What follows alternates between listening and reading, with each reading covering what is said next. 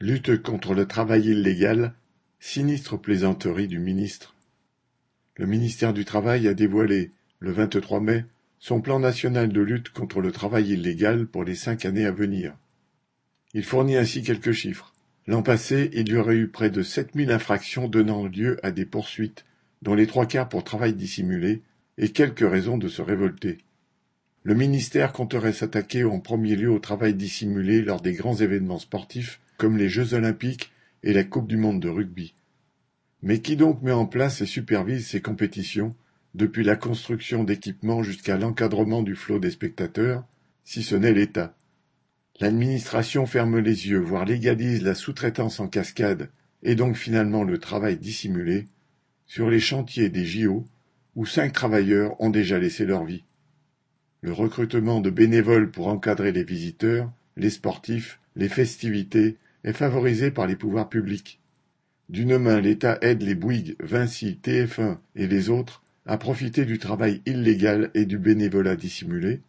De l'autre, il sévira peut-être contre les marchands de glace à la sauvette aux abords des stades.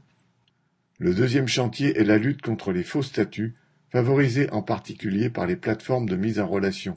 Les sites Uber et autres Deliveroo, qui offrent des tarifs de famine à des chauffeurs et des livreurs prétendument indépendants, sont visés sans être nommés.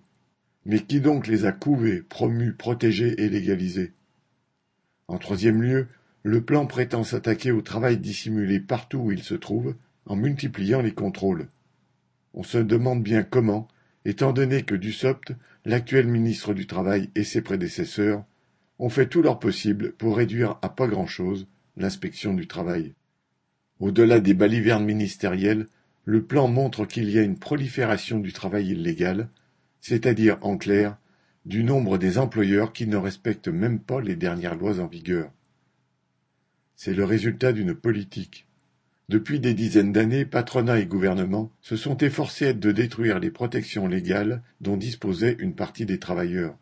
Il s'agit de revenir à la condition première du prolétaire, la précarité, la concurrence entre ouvriers, la solitude devant l'employeur, avec la multiplication de situations indignes que cela suppose.